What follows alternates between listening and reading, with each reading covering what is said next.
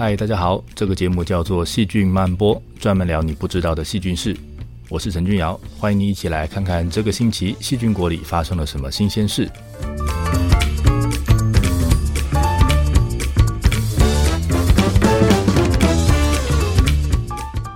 我们人类可以利用视觉、听觉和嗅觉来侦测环境的变化。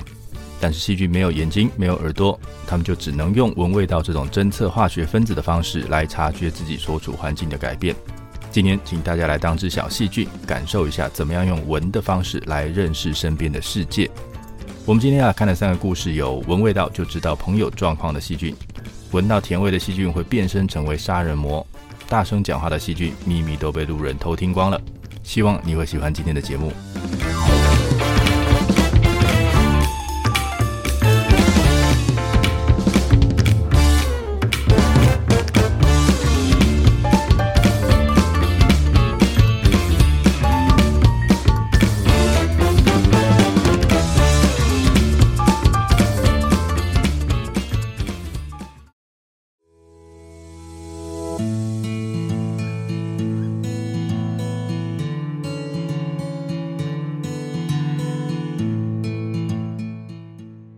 用鼻子侦测空气中的化学分子，用舌头侦测食物里的化学分子，用侦测化学分子的方式来了解环境的变化。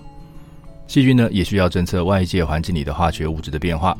不过呢，它们不太容易直接从空气里面接收分子，那是因为细菌必须要泡在水里面，不太能够直接接收到空气里的分子。在细胞表面的蛋白质可以用来接收水里飘过来的化学分子。那这种就是细菌察觉环境变动的一个主要的方式。细菌可以利用侦测外来的分子来了解自己现在是身处在什么样的环境里。它用气味来分辨自己到底是不是身处危险，附近到底有没有同伴，或者有没有可以拿来吃的东西。a m i n i a huxleyi 属于球石藻，它是一种在海洋里面很常见的藻类，各地的海域里面你都可以看得到它。而且呢，它会在环境好的时候就来个数量大爆发。它的族群数量会是一个上上下下的变动。那在这种藻类的身上呢，会有一种细菌。那由于它的菌种还没有被鉴定跟命名，所以呢，暂时就被叫做 Sophytobacter D7，就只是这个代号。好，那对这种藻类来说呢，这种细菌是个非常神奇的存在，因为呢，它的关系到底是敌还是友，其实是分不清楚的。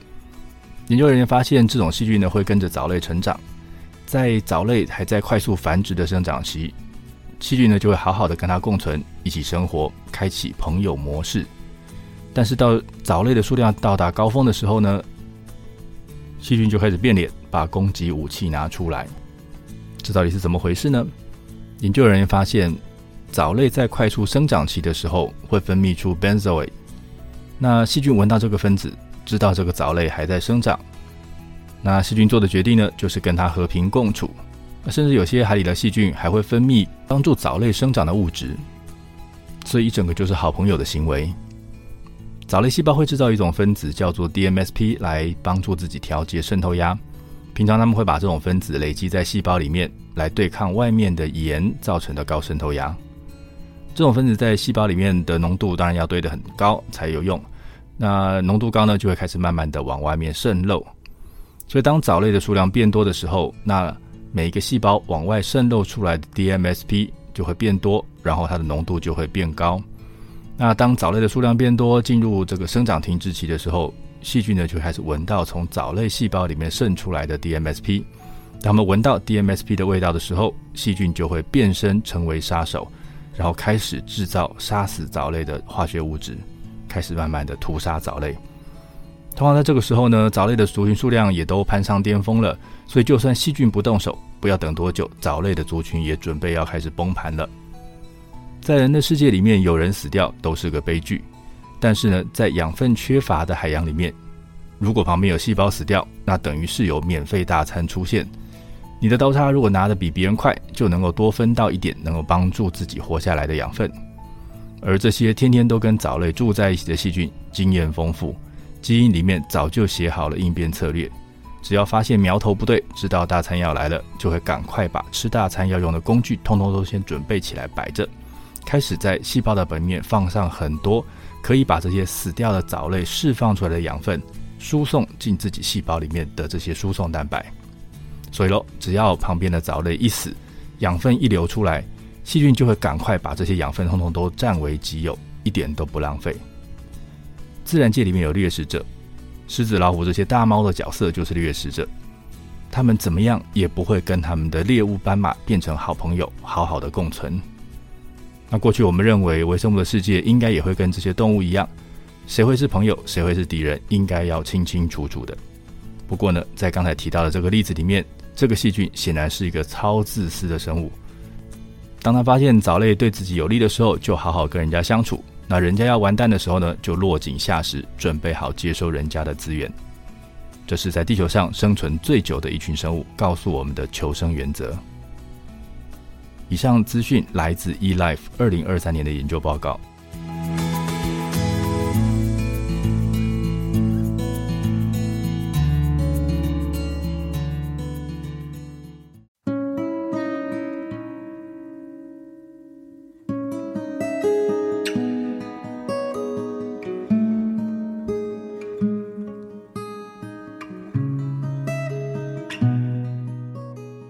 Xanthomonas campestris Paxlovid campestris，这是一种在农业上会造成重大危害的病原菌，它会造成十字花科黑腐病。那我们吃的蔬菜大部分都是十字花科的植物，所以呢，这个菌的存在就会是个大问题。那因为这个菌的名字很长，所以后面我们用缩写 XCC 来叫它。在细菌里面有个特殊的基因会负责菌跟菌之间的沟通，这个机制呢叫做数量感应。那我们常常会把它比喻成细菌跟细菌之间的化学对话机制。有一串基因会负责控制这个对话机制，这串基因叫做 LUX 基因。那我们要介绍的是一个 LUXI 跟一个 LUXR 基因。这个 LUX 基因呢，会持续制造一种沟通用的 AI 分子。这个 AI 不是人工智慧的 AI，而是 Auto-Inducer 的缩写。它的功能呢，是让细菌知道自己附近有没有其他的细菌存在。细菌它会用 LUXI 制造 AI 分子。然后呢，把这个 AI 分子丢到自己细胞外面。那如果细胞外面的 AI 分子够多呢，就有机会从细胞外扩散到细胞里面来。那这个时候，细菌可以用另外一个基因 LUXR 制造出来的蛋白质去侦测细胞里面有没有扩散回来的 AI。那因为这个细菌会持续制造 AI 分子，所以如果现在只有它自己孤独的一只，那制造出来的 AI 分子就会向四面八方扩散，没有机会会留在自己的附近。所以这只细菌就没办法侦测到自己制造出来的 AI 分子。可是哦，如果附近有很多的同伴，那自己制造出来的 AI 飘走了没关系，附近还有其他同伴制造出来的 AI 会扩散渗进自己的细胞里面。所以这个时候，这些分子就会跟 LUXR 蛋白结合，让细菌知道附近有很多的同伴。那这个黏着 AI 的 LUXR 分子呢，就会跑去启动一些在人多的时候应该要启动的基因。所以它的功能很像细菌之间在讨论说：“哎，我们要不要一起去做某件事？”这样子的功能。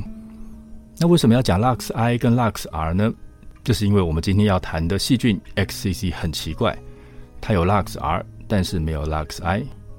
那奇怪的点在这边，如果没有 LUXI 来制造 AI 分子，那为什么这个细菌需要有接收 AI 的 LUXR 呢？那会不会这根本就只是个坏掉的系统，只剩下失去功能的基因呢？结果又不是，因为当科学家把 LUXR 基因去掉，就发现这个细菌就当不成病原菌了，它没有办法感染植物了。所以这个 LUXR 对细菌来说是有用的。那经过一连串的努力，科学家最后终于知道发生是什么事情了。他们发现 LUXR 蛋白结构上原本放 AI 分子的地方的旁边，有个新的位置可以放葡萄糖。所以这个 XCC 细菌的 LUXR 其实是个可以侦测葡萄糖的侦测器。XCC 细菌在感染植物之后，会启动植物的基因，要植物把好吃的东西送上来。平常植物在行光合作用的时候会产生糖，那这个产生的糖呢，会以蔗糖的方式在植物里面输送。哪里的细胞有需要就送去哪里。那研究人员发现，在被 XCC 细菌感染的地方，附近的植物细胞里，把蔗糖转换成葡萄糖的酵素会变多，所以葡萄糖也会跟着变多。显然是这个植物被细菌下令要赶快把植物身体里面的蔗糖统统送来这边转成葡萄糖。细菌大爷，我要吃呢！这个葡萄糖在这里还不只是养分。研究人员发现葡萄糖还有其他的用途。刚才前面我们提到的 XCC 细菌的 LUXR 基因，它制造出来的蛋白质呢，会跟葡萄糖结合，然后呢，跟旁边的 DNA 结合，启动旁边这个叫做 PIP 的独立基因。那 PIP 基因呢，它可以控制植物的免疫系统，可以影响细菌移动的能力，是个细菌要造成感染的过程里面非常重要的基因。所以，只要葡萄糖出现，这个细菌呢就会进一步变身成为超级坏蛋。来总结，这个原本在其他细菌被用来侦测同伴有没有在身边，来决定要不要一起做某件事情的基因，在 XCC 细菌里面被改造成为侦测葡萄糖有糖就会变身成植物杀手的基因。那研究人员去检查了其他的植物病原菌，结果发现这种闻到甜味就发动攻击的作战方式，在好多种病原菌身上通通都找得到。我们现在还不知道为什么细菌选择用葡萄糖来当做攻击的讯号，不过想想好像还是蛮有道理的。细菌没有眼睛。也没办法用问的，所以如果想要知道自己到底到了什么地方，只能够靠自己少少的感官蛋白受器去侦测。如果我待的地方拿武器戳一下就会有糖跑出来，那我应该已经到了对的地方，到了战场了，所以就可以开始制造武器，开始进攻。我想大概是这样子的吧。以上的资讯来自 Molecular Plant Pathology，在二零二三年的研究论文。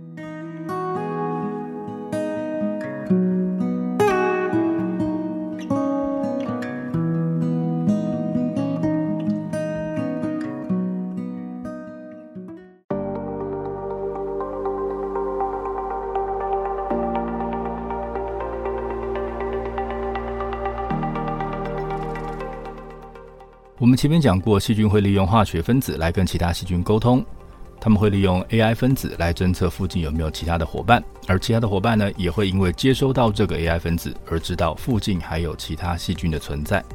那这类分子不止一个，其实应该说有四大类。第一类是一群特殊的 peptide，只有革兰氏阳性的细菌会使用这种化学分子来沟通。那其他三类呢，这些分子的结构都属于 ACO homoserine lactone。我们通常把它缩写叫做 AHL，那它们都是属于这一类的 AHL 的分子。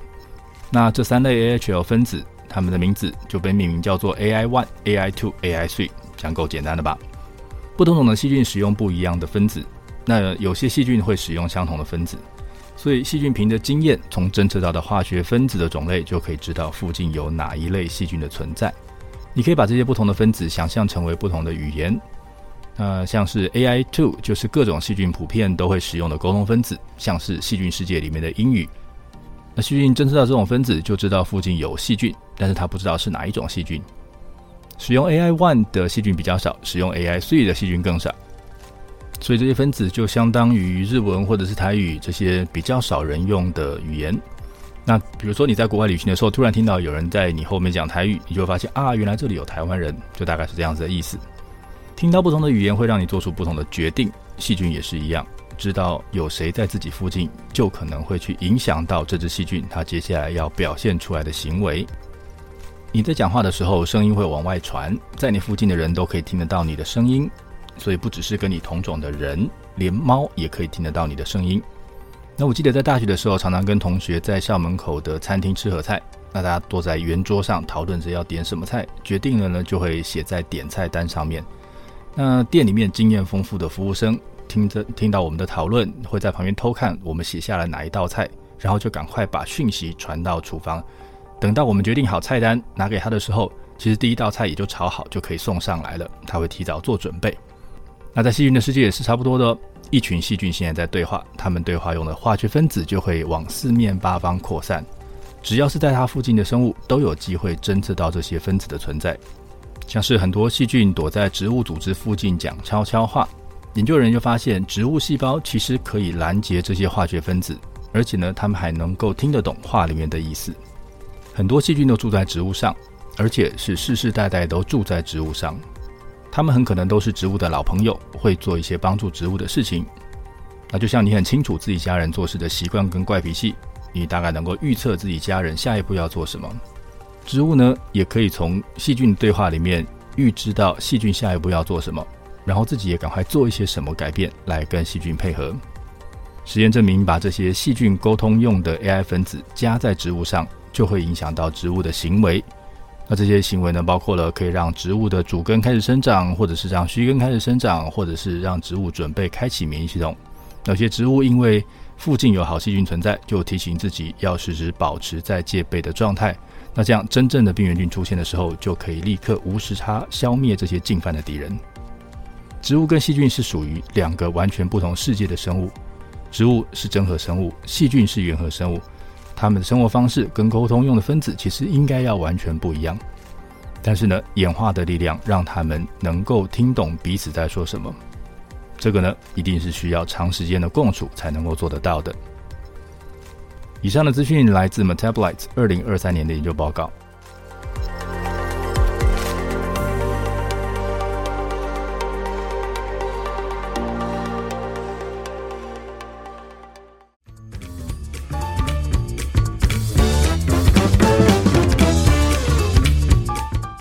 好的，今天的节目要结束了。我们今天聊了，只要闻闻别人的味道，就可以让细菌决定要和平相处，还是准备进入大餐模式。XCC 菌会在侦测到葡萄糖后启动致病基因，变成植物杀手。植物会偷听自己身上细菌的对话，然后做出配合细菌活动的行为。谢谢你的收听，欢迎追踪我们在 Facebook 以及 Instagram 上面的细菌漫播粉丝专业，也欢迎你告诉我你想知道什么样的细菌事。我是陈君尧，我们下次再会。